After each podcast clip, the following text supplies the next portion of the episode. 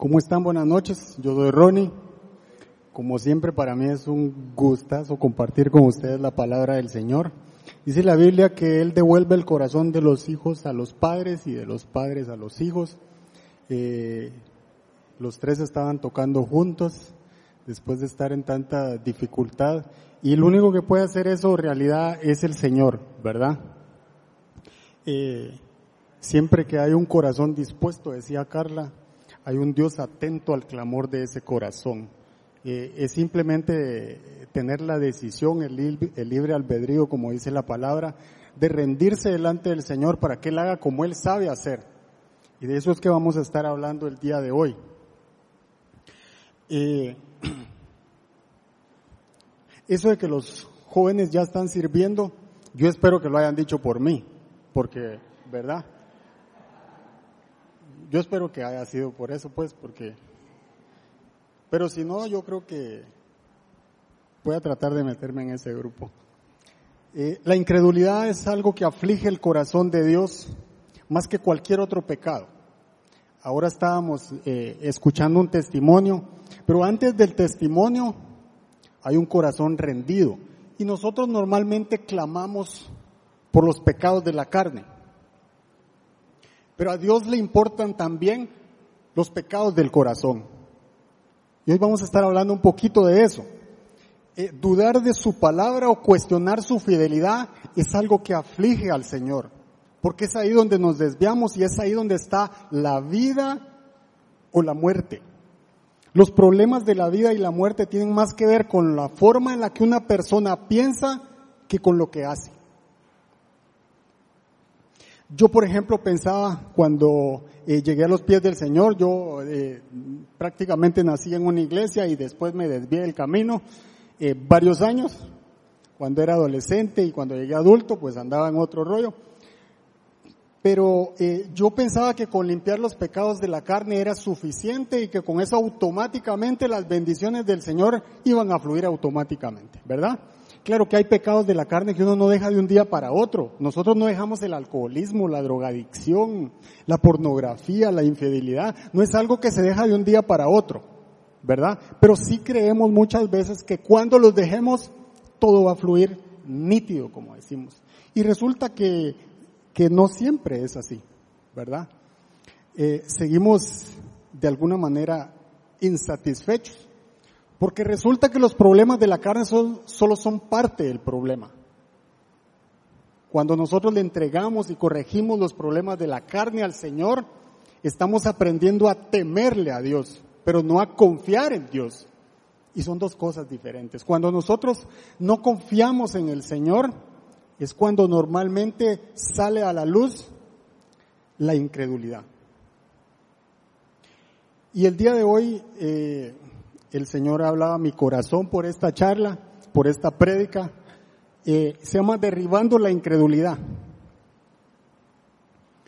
Eh, nos vamos a ubicar en el, en el capítulo, en el libro de Mateo, en el capítulo 13. Le voy a pedir que me acompañe, lo van a proyectar en la pantalla también.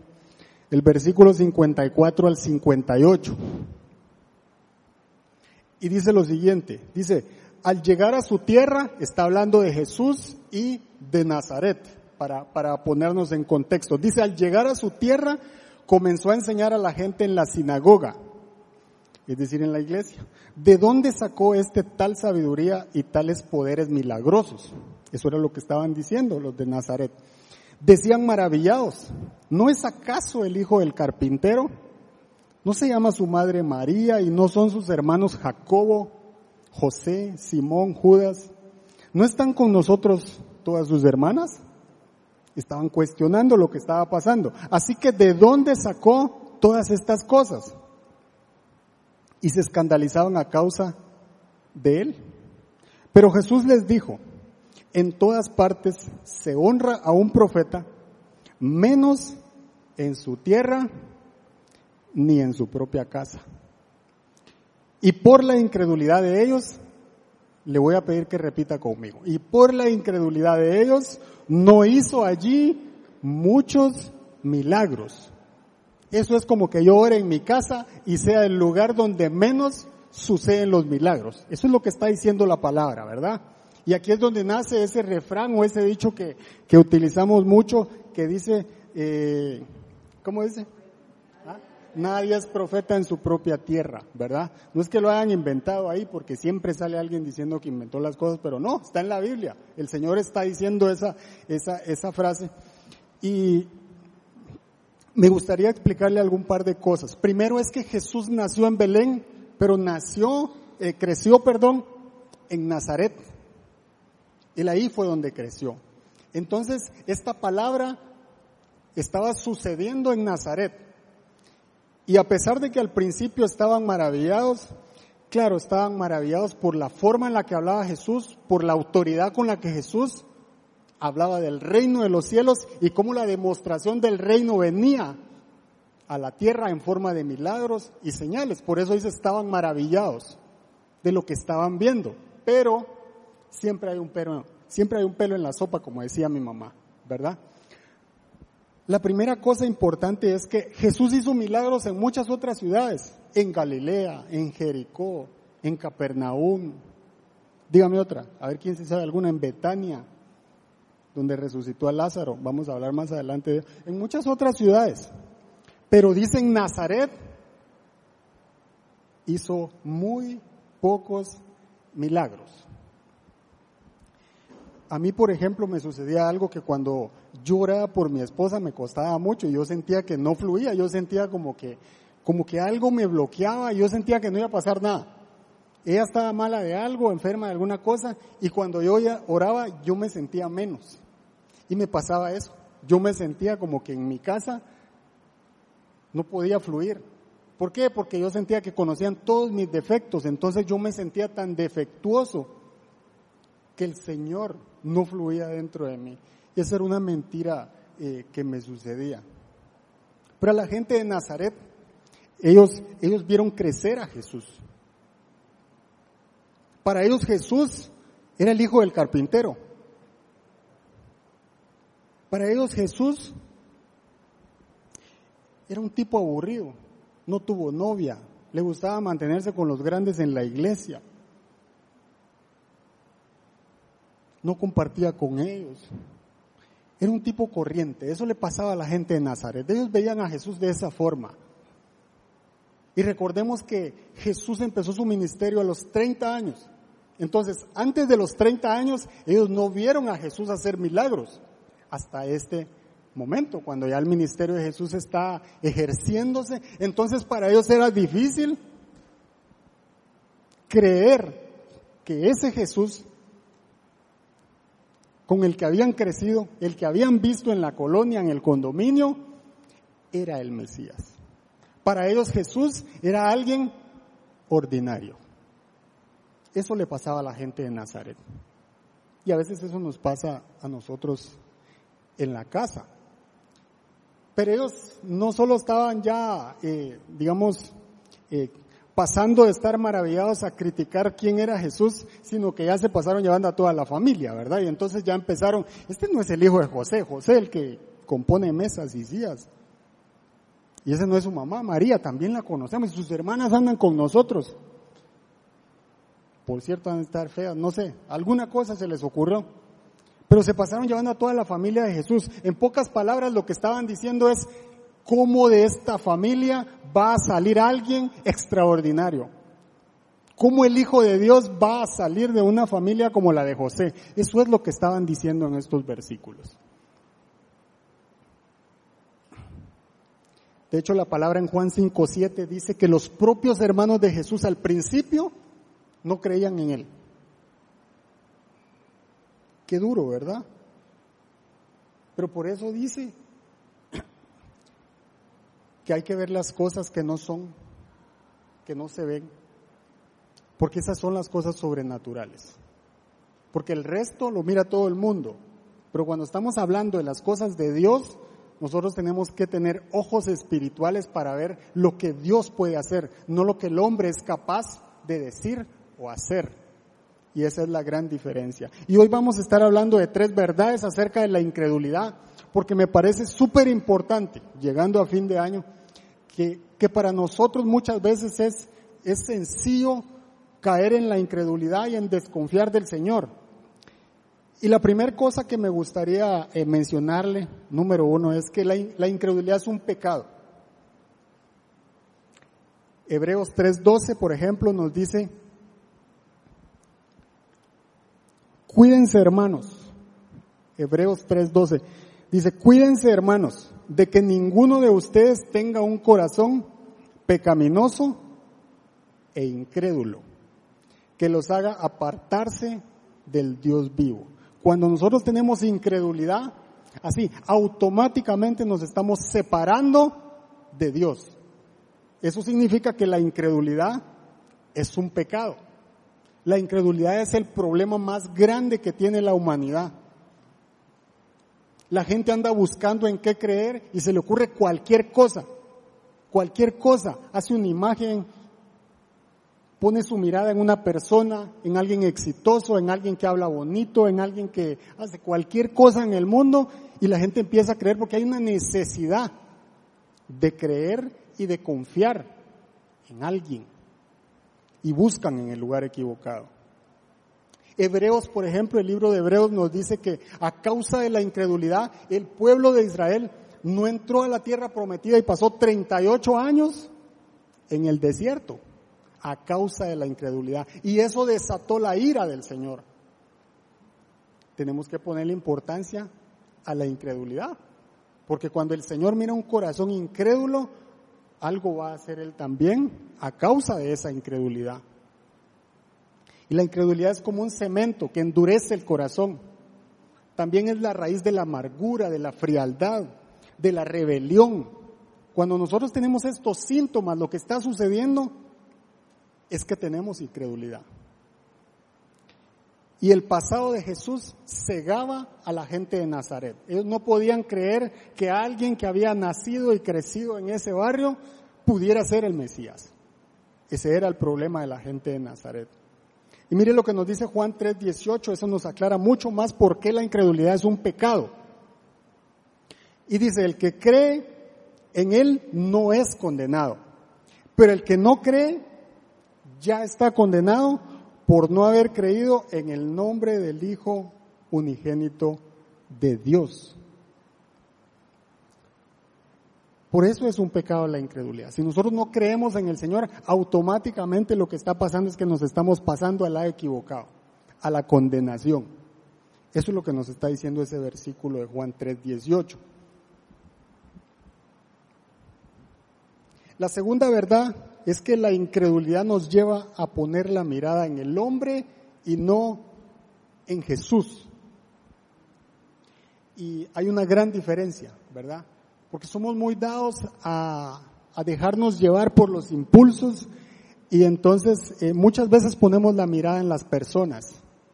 Eh, y, y sucede, por ejemplo, que para los nazarenos, para ellos su vista estaba puesta en la capacidad que Jesús podía tener como humano.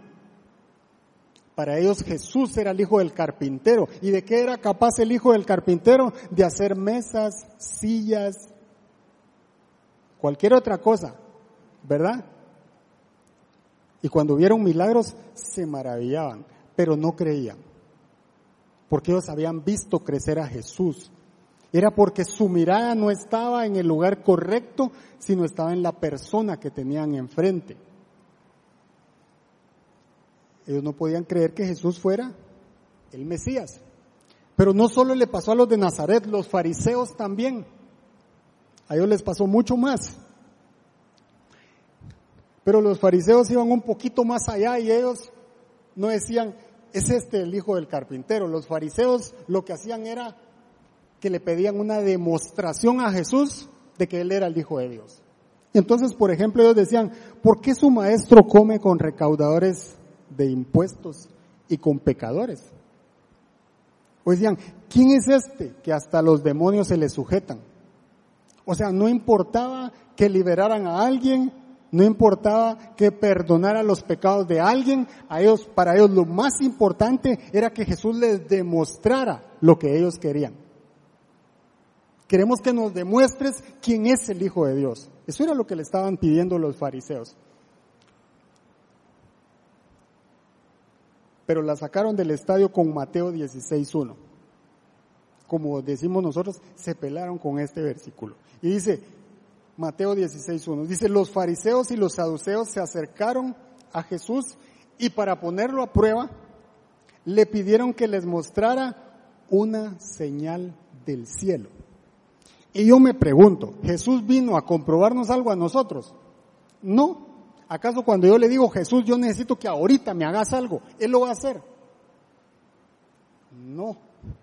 Seguramente no lo va a hacer, porque yo le estoy pidiendo que me pruebe algo que yo llevo adentro y que yo necesito que Él me confirme.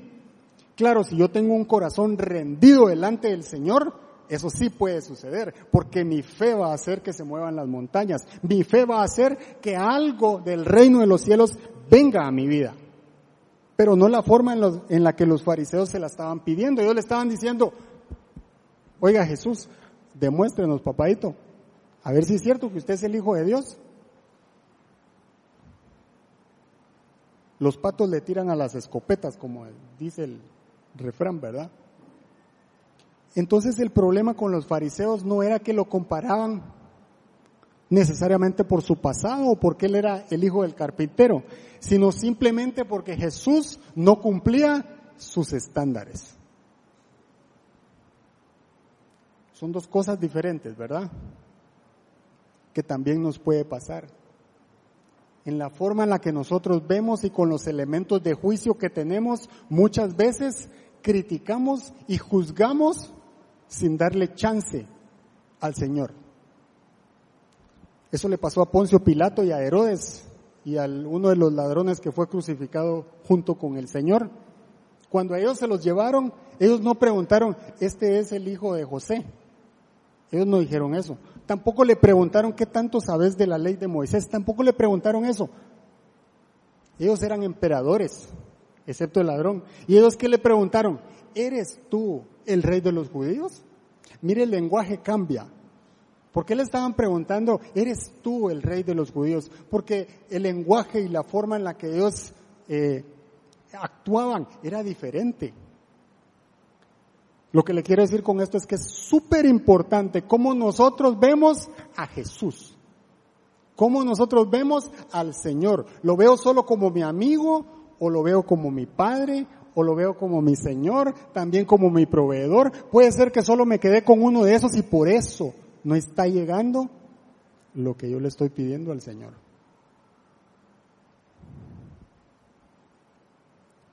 ¿Y cómo nos afecta esto hoy en día? Porque eso pasó antes, pero ¿cómo nos afecta hoy en día? Déjeme ponerle un ejemplo que me pasó. Eh, yo tengo un amigo, un muy buen amigo, y y, bueno, conversamos seguido y, él en una oportunidad eh, comenzó a, decirme, eh, yo le pregunté por la familia, me dijo, estoy feliz porque mi hijo está participando en las Olimpiadas de Matemática del colegio. Y, bueno, dije, va, está, me está dando cuenta, ¿va? y entonces, y a los días, entonces ya me dijo, fíjate que va a, a las finales de las nacionales de Costa Rica. Y yo dije, puchica, ¿verdad? Qué, extraño, ¿verdad? Pero bueno, eh, yo no sabía que era tan pilas para matemática. Y a los días, no sé, a las semanas, entonces me dijo, fíjate que ahora va a ir a Sudamérica, creo que fue en Sao Paulo la competencia, y va a ir a representar a Costa Rica a Sao Paulo. Y entonces yo ya empecé así dudando, yo, no, hombre, no puede ser. Y para terminarla, me dice un par de semanas después, pasaron y entonces ahora van a ir a las Olimpiadas Mundiales y va a ser en Japón. Y por supuesto yo no le puedo mentir a usted, la verdad que yo no le creía nada. Mire, mi amigo es como este tamaño, como así. Y yo solo me hacía la pregunta, ¿cómo le pueden caer tantos números a un cerebro tan chiquito así? No puede ser. Usted sabe que los que saben de matemática o se dedican a la matemática tienen un don especial. Eso no, no, no son, ¿verdad? Como dicen sangre azul. A la mayoría nos cuestan los números. Terminamos más confundidos. Y yo no podía creer eso. Decía, ¿cómo le caben tantos? Y, y, el hijo era igual de pequeñito. Yo, ¿cómo le van a caer tantos números en ese cerebro tan chiquito? Lo que sucede es que juzgamos mucho a las personas o por su pasado o por sus apariencias. Y nos pasa en todo lugar. Cuando yo conocí al Señor, yo decía, yo quiero un milagro, pero yo no voy a pasar si el que ora por mí es el que está allá. O fulanito o menganito. Y entonces me vuelvo selectivo. ¿Quién ora por mí? Y muchas veces también pasa, bueno, hoy no voy a ir a la iglesia porque hoy predica fulano de tal. Hoy no les dijimos, por eso fue que vinieron, ¿verdad?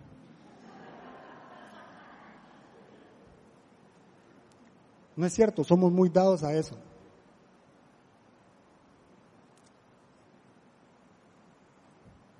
Y hay un refrán que dice, no confío ni en mi propia sombra. Y yo también lo he dicho. Más en nuestros países que hay tanta inseguridad, decimos eso. Yo no confío ni en mi propia sombra. Y el problema no está ahí. El problema es que se vuelve un hábito y después desconfío hasta de Dios. Es ahí donde me cuesta pasar de un ambiente a otro, de la tierra al reino de los cielos. Y la línea, como dicen, es muy delgada. Miren lo que dice Juan 7:24.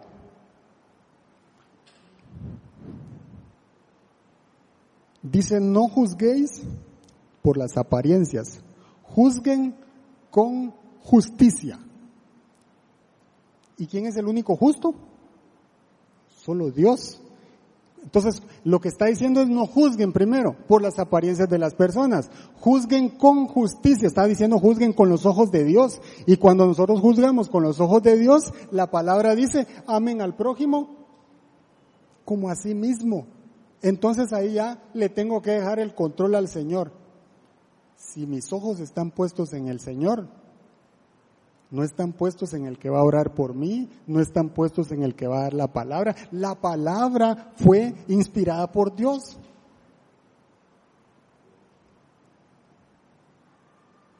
Santiago 5:16 dice, por eso confiésense unos a otros sus pecados y oren unos por otros, para que sean qué?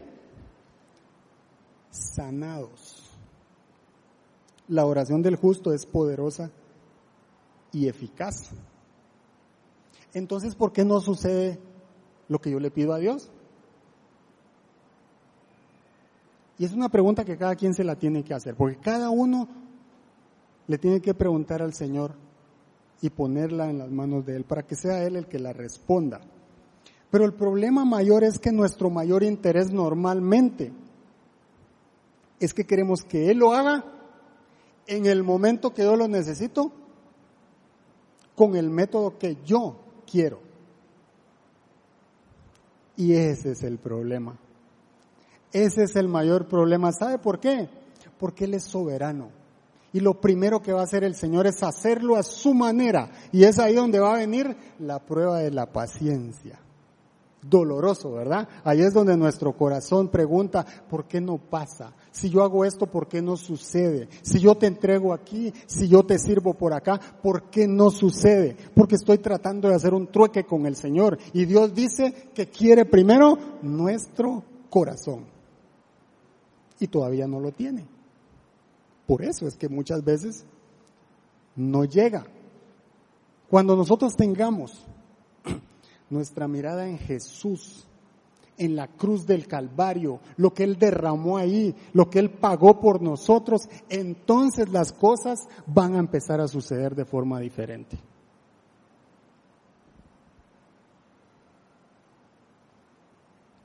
Número tres, la incredulidad se limita al conocimiento humano. Y déjeme ponerle un ejemplo bíblico en Juan 11. Es la historia de Lázaro. Yo creo que todos han escuchado la historia de Lázaro. Y resulta que Jesús está en Perea, en una ciudad de Perea. Está a dos puntos y algo de, o dos millas, digamos, de Nazaret, de Betania, perdón. Y ahí viven unos amigos de Jesús. La palabra dice que eran amigos Marta, María y Lázaro. Y le mandan a decir al Señor, Marta y María, Jesús, tu amigo, al que quieres mucho, está enfermo. Y a Jesús se le ocurre responder y decir, primero, esta enfermedad no es de muerte. Segundo, vamos a pasar a otro pueblo antes de ir a visitar a Lázaro. Y entonces uno se pregunta qué cuates, vea, o sea, el otro enfermo y Jesús en lugar de ir, decide agarrar para otro lado. Y uno se pregunta, ¿cómo Jesús va a hacer eso? Sí, claro. Jesús dijo, esto sucedió o está sucediendo para la gloria del Hijo de Dios. Y entonces a Jesús se le ocurre ir a otra ciudad antes de ir a ver a Lázaro. Y cuando ya finalmente va a ver a Lázaro, ya Lázaro tiene cuatro días de estar muerto. Y entonces la primera hermana ya se le acerca, sale al encuentro de Jesús y le dice, Jesús, si hubieras estado aquí, mi hermano no hubiera muerto. Ahora ya no era el cuate de Jesús, ahora ya no era el amigo de Jesús, ahora era mi hermano. ¿Verdad? Si no hubieras estado aquí, si hubieras estado aquí, mi hermano no hubiera muerto. ¿Qué le estaba diciendo a Jesús? Le estaba echando la culpa de que se murió Lázaro. Y Jesús le responde, no te dije que si creyeres verás la gloria de Dios. Pero eso no lo escuchó Marta. Marta salió y le fue a avisar a María y le dijo, María, Jesús está en el pueblo y te llama. Y sale María y le dice exactamente lo mismo a Jesús. Jesús, si tú hubieras estado aquí, mi hermano no hubiera muerto. También le estaba echando la culpa. La incredulidad se limita al conocimiento humano. Y entonces Jesús le dice, cree, solamente cree. No te he dicho que yo soy la resurrección y la vida. El Jesús, no le estaba diciendo, no te has fijado que yo levanto a los muertos, perdón, no te has fijado que yo libero a los endemoniados. No, Lázaro estaba muerto y el Señor le estaba diciendo, yo soy quien? La resurrección y la vida. Y entonces se le sale el conocimiento a María. Y entonces María le dice, yo sé que tú eres el Hijo de Dios. Fíjese cómo empieza María. Yo sé que mi hermano va a resucitar, pero en el día final. Yo sé que si tú le pides algo al Padre, te lo concede. Y entonces, ¿qué es lo que sucede? ¿Quién sabía más, Jesús o María? Yo sé, yo sé y yo sé. Ese es el problema. Muchas veces cuando vienen los problemas de verdad, cuando vienen las broncas, como decimos, no sabemos de dónde poner los versículos que no sabemos. Y cuando Jesús le dice, ¿dónde está Lázaro? Llévame. Y María le dice, ¿para qué? Si ya lleve. ¿Y será que Jesús llegó a oler a Lázaro o qué? ¿Verdad que no? Cuando le dice, ¿dónde está Lázaro? Primero le dijo, yo soy la resurrección y la vida. Y le está diciendo, ¿dónde está Lázaro? ¿Qué estaba diciendo Jesús? Lo voy a levantar. Pero María le dice, Señor, ya lleve.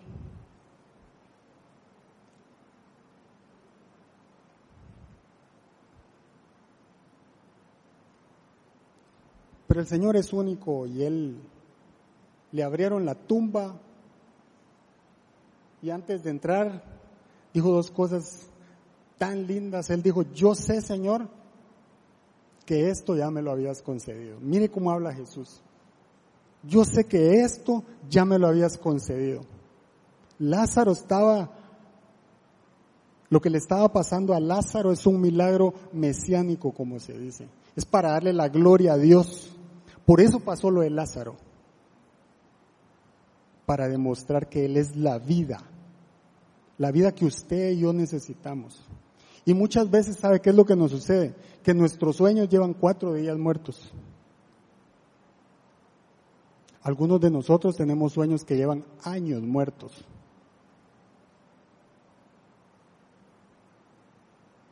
Y Jesús está diciendo, yo soy la resurrección y la vida. No te dije que si creyeres verás la gloria de Dios. No te pregunté si sabías. No te dije que me dijeras si sabías. Jesús estaba diciendo, sigue mis instrucciones, cree lo que te estoy diciendo y verás la gloria de Dios. La incredulidad limita al conocimiento o a la razón. Pero yo no vine a hablarle solo de incredulidad. Yo vine a hablarle de fe, porque si hay una cosa que el Señor le agrada es la fe. Y yo creo que todos, todos necesitamos fe. Y la palabra dice que al que no la tiene, que la pida. Y esta noche estamos aquí para hablar de fe. Y la fe elige ver la gloria de Dios donde nadie más la ve, decía Morris la otra vez. Y yo lo creo. Donde nadie más mira la gloria de Dios, si yo tengo fe, yo la voy a ver. Yo voy a creer. ¿Y qué es la fe? La certeza de lo que se espera, la convicción de lo que no se ve. Yo tengo que creerlo y tengo que verlo antes de que suceda. Tengo que ver las cosas que no son como que fueran. Y yo creo que hoy el Señor nos quiere hablar. Y vamos a hablar de Juan 20, 25, 29 para entrar a hablar un poquito de esto.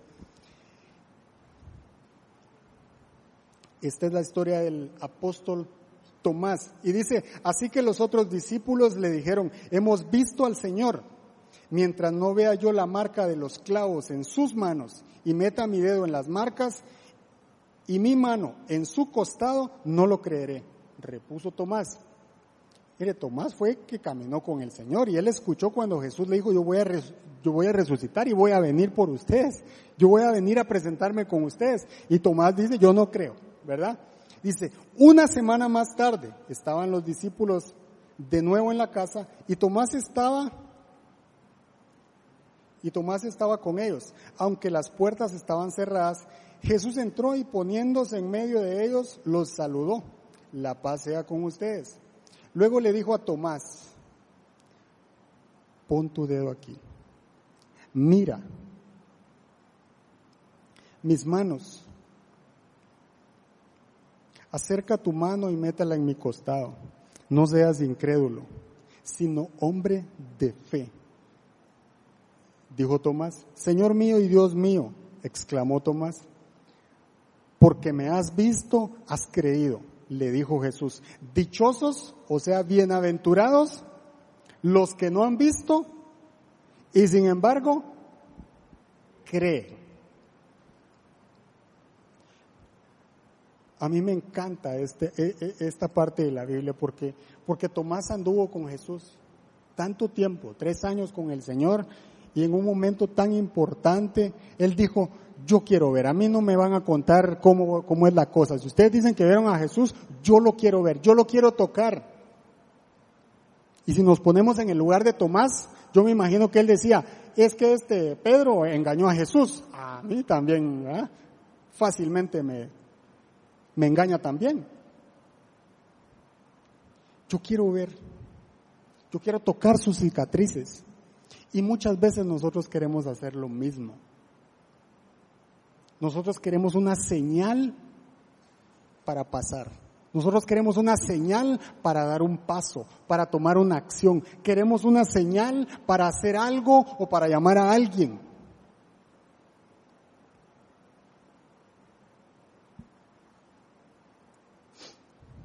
Pero déjenme decirle una cosa.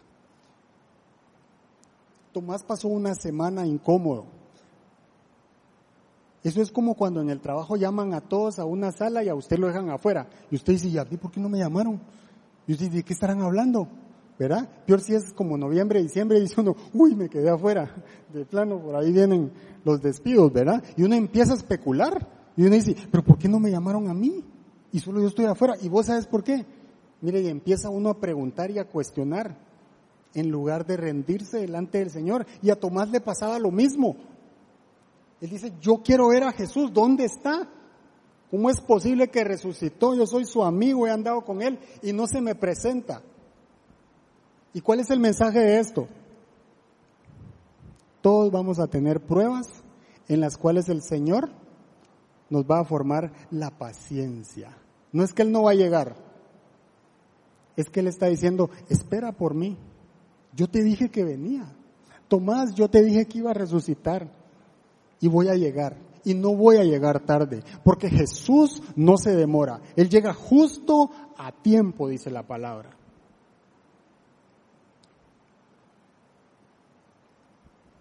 Así que no es hasta no ver, no creer. Primero hay que ver, primero hay que creer, perdón, para ver después, porque eso es fe. Y dice que sin fe es imposible agradar Dios.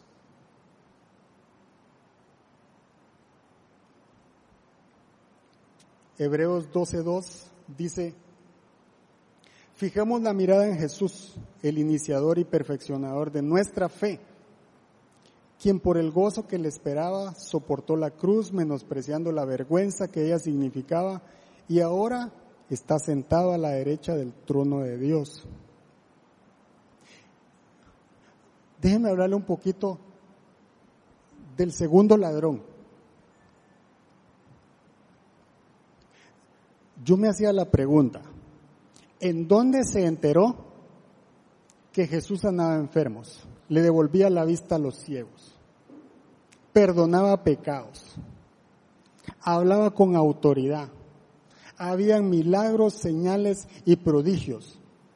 Él dijo, yo soy el Hijo de Dios y yo les voy a dar salvación y vida eterna. ¿Dónde cree usted que el ladrón que le dijo acuérdate de mí se enteró de todo eso? en la cárcel. ¿Dónde más ese tipo estaba guardado, como decimos? Estaba guardado.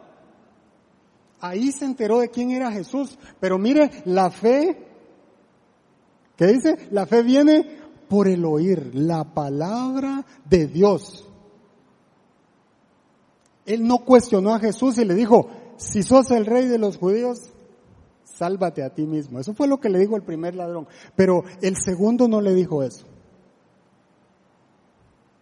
El segundo hizo lo mejor que podemos hacer y es creerle al Señor de una forma sobrenatural. Él dijo, este que está aquí, ¿le ha dado vista a los ciegos? Sí. ¿Ha liberado endemoniados? También.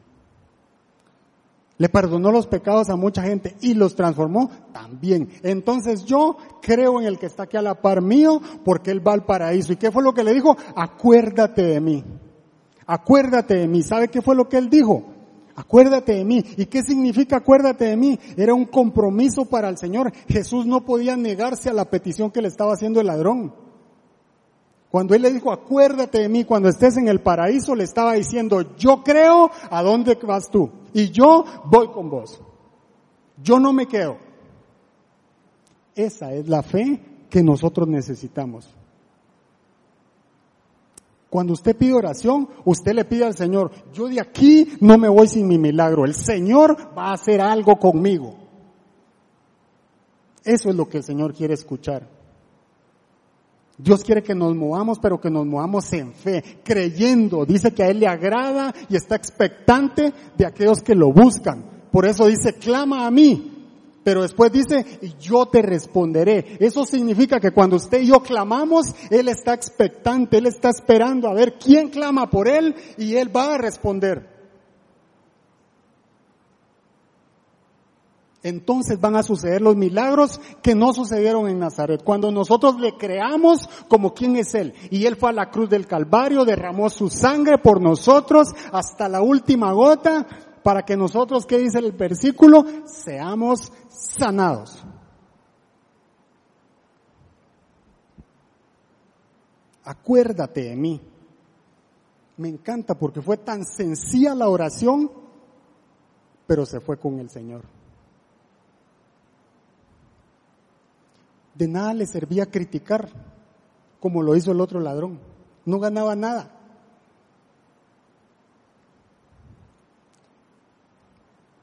Y te aseguro que hoy estarás conmigo en el paraíso, le dijo Jesús. Qué lindo cuando nosotros le creemos, porque el Señor lo único que nos está pidiendo es un momento de confianza, no incredulidad. Yo creo que Jesús le encanta escuchar cuando nosotros le damos un instante de confianza y ahí empieza a moverse el reino de los cielos en nuestra vida.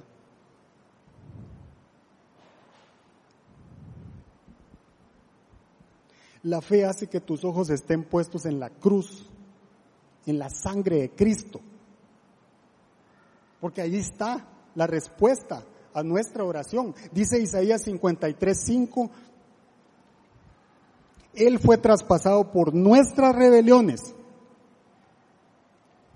y molido por nuestras iniquidades.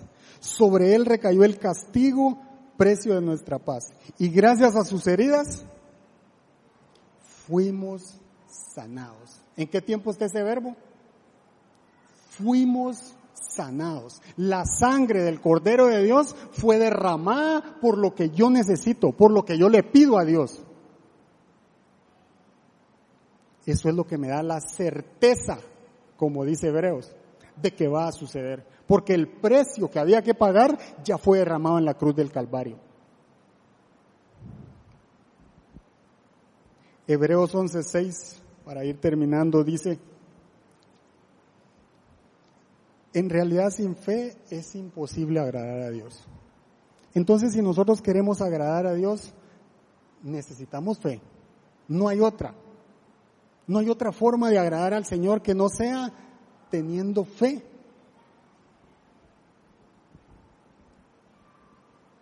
Dice ya que cualquiera que se acerca a Dios, hay dos requisitos. Dice, tiene que creer que Él existe, dice nuestra mirada siempre puesta en Jesús. Tenemos que creer que Él existe cuando nos acercamos creyéndole al Señor. Y dice, y que recompensa a quienes, a quienes esperan, no, ¿verdad? A quienes lo buscan. Mire, cuando uno busca quien ore por uno, cuando uno busca una palabra, cuando uno escucha música que alimenta mi espíritu, yo lo que estoy haciendo es buscando al Señor. Y a Él le agrada. Eso es fe, eso es creer. Usted puede andar desanimado, pero usted escucha una palabra y usted se levanta y dice, lo que Dios prometió es diferente a lo que me está pasando. Y mi situación va a cambiar no porque yo lo merezca, porque la sangre de Cristo fue ya derramada en la cruz del Calvario. Eso es fe. Y le voy a pedir que se ponga de pie, por favor, para ir terminando.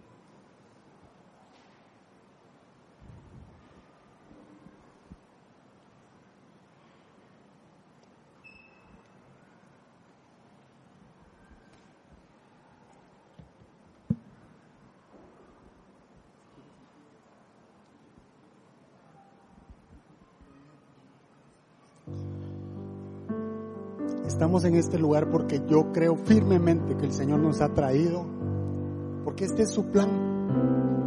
El propósito del Señor para este día fue traernos aquí a este lugar porque quería hablar con nosotros. Él quería que escucháramos algo de fe.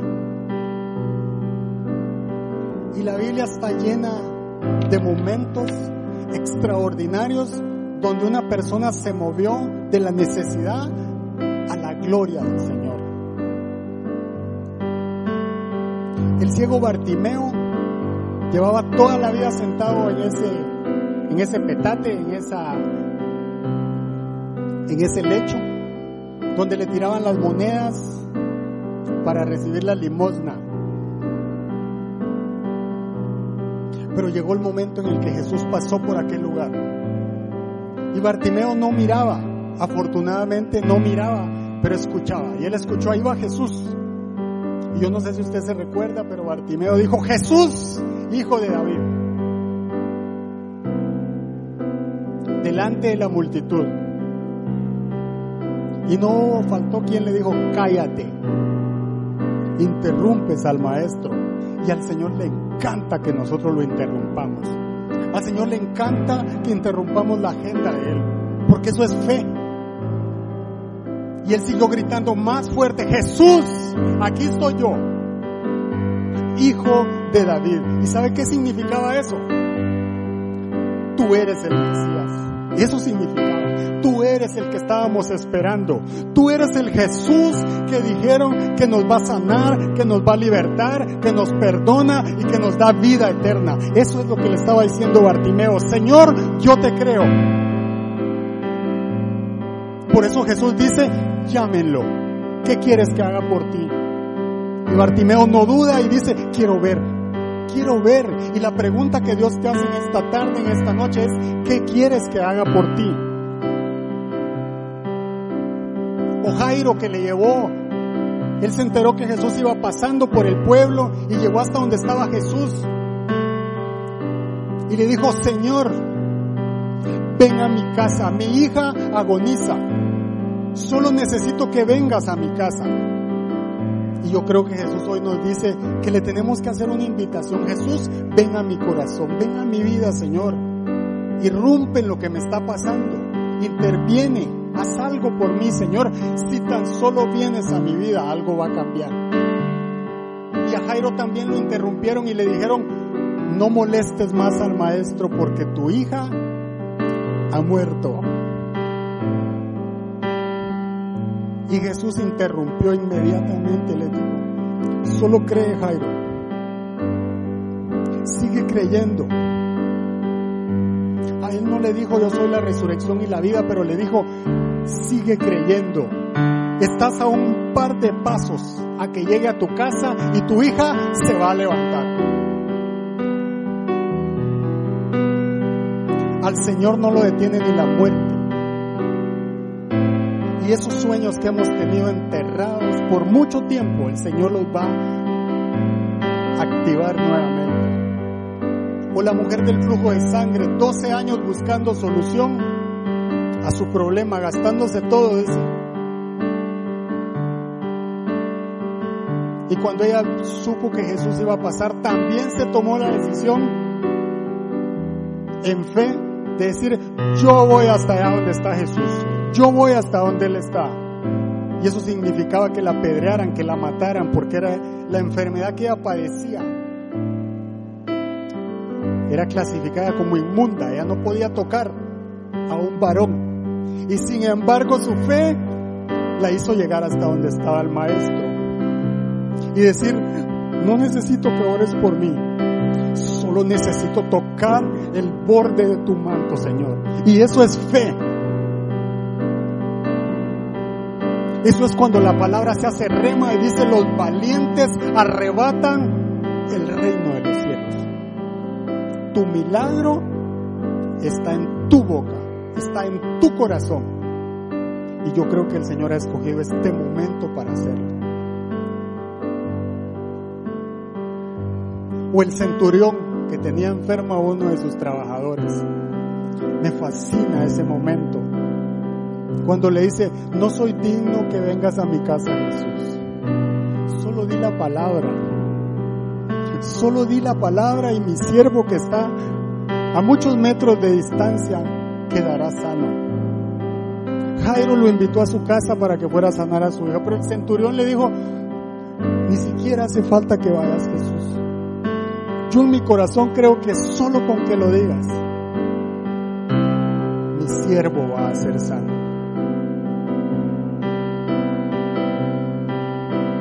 Mirada de ellos no estaba puesta ni siquiera en el milagro. Déjeme decirle por favor esto. La mirada de ellos ni siquiera estaba puesta en el milagro que necesitaban. Estaba puesta en Jesús. Por eso le decían, tú eres el Hijo de David. Si yo toco tu manto, Jesús. Primero iba Jesús y después el milagro. Porque Jesús es más grande que nuestras necesidades. Él es más grande que nuestros problemas. Él no solo quiere resolver el problema o el sueño que ha estado muerto ahí. Él también nos perdona, nos hace libres. Él nos prospera, pero también nos prospera espiritualmente y Él ama nuestro corazón. El mayor milagro que Jesús puede hacer por nosotros es perdonar nuestros pecados y asegurarnos la vida eterna.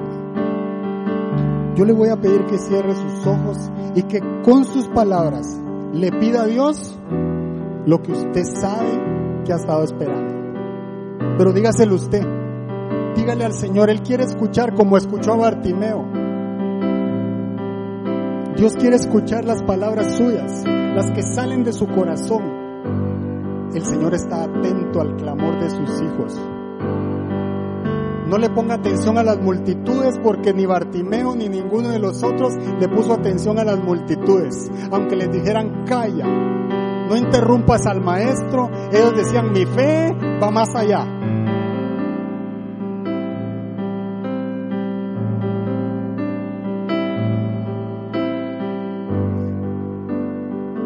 El Espíritu Santo está en este lugar.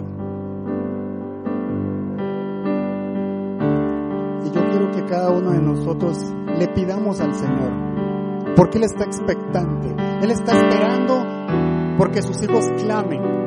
Clama a mí, yo te responderé, dice su palabra, y usted y yo llegamos a este lugar con una necesidad, porque yo creo que todos andamos con una necesidad, y el Señor quiere escucharlo. Espíritu Santo, yo te pido que vengas a este lugar. Padre, llena este lugar de tu presencia, Señor. Ven, Espíritu de Dios. Hemos llegado aquí, Señor, necesitados, agobiados, Padre, algunos cansados, desconsolados, muchos, Señor, corazones derrotados. Pero no hay nada imposible para ti, Señor. Todo lo puedes transformar, todo lo puedes cambiar.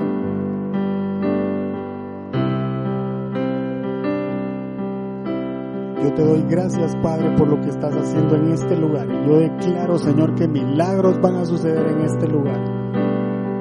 En el nombre de Jesús.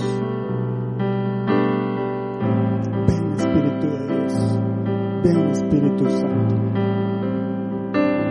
Si usted siente que el que el poder del Señor está sobre usted. Pase adelante. No tenga miedo, no tenga pena. No le ponga atención quién va a orar por usted, ni a la multitud, ni al vecino. Deje que Dios hable y trate con usted. Si usted siente que el Señor lo está llamando, deje que Dios sobre en su vida. Cree solamente, dijo Jesús. Ninguna de nuestras necesidades es más grande que Dios. Él es todopoderoso. Dice que antes que le pidamos, Él ya lo conoce. Pero yo me imagino que el Señor se complace escuchando nuestra voz, nuestro clamor, nuestra oración, diciéndole, Padre, tú eres todo para nosotros. Gracias por la vida, gracias por la salud, gracias por traernos a este lugar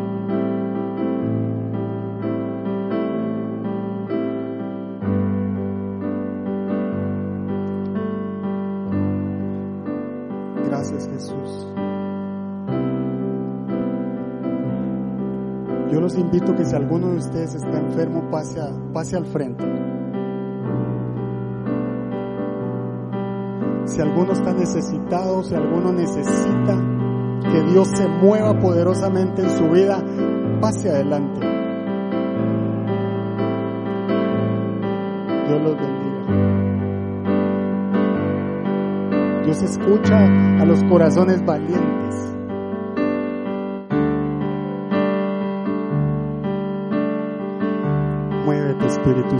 Muévete en este lugar como solo tú lo sabes hacer. Alabamos tu nombre, Señor, y declaramos tu gloria, Padre. Ven, Espíritu de Dios. Gracias. Gracias, gracias. Gracias.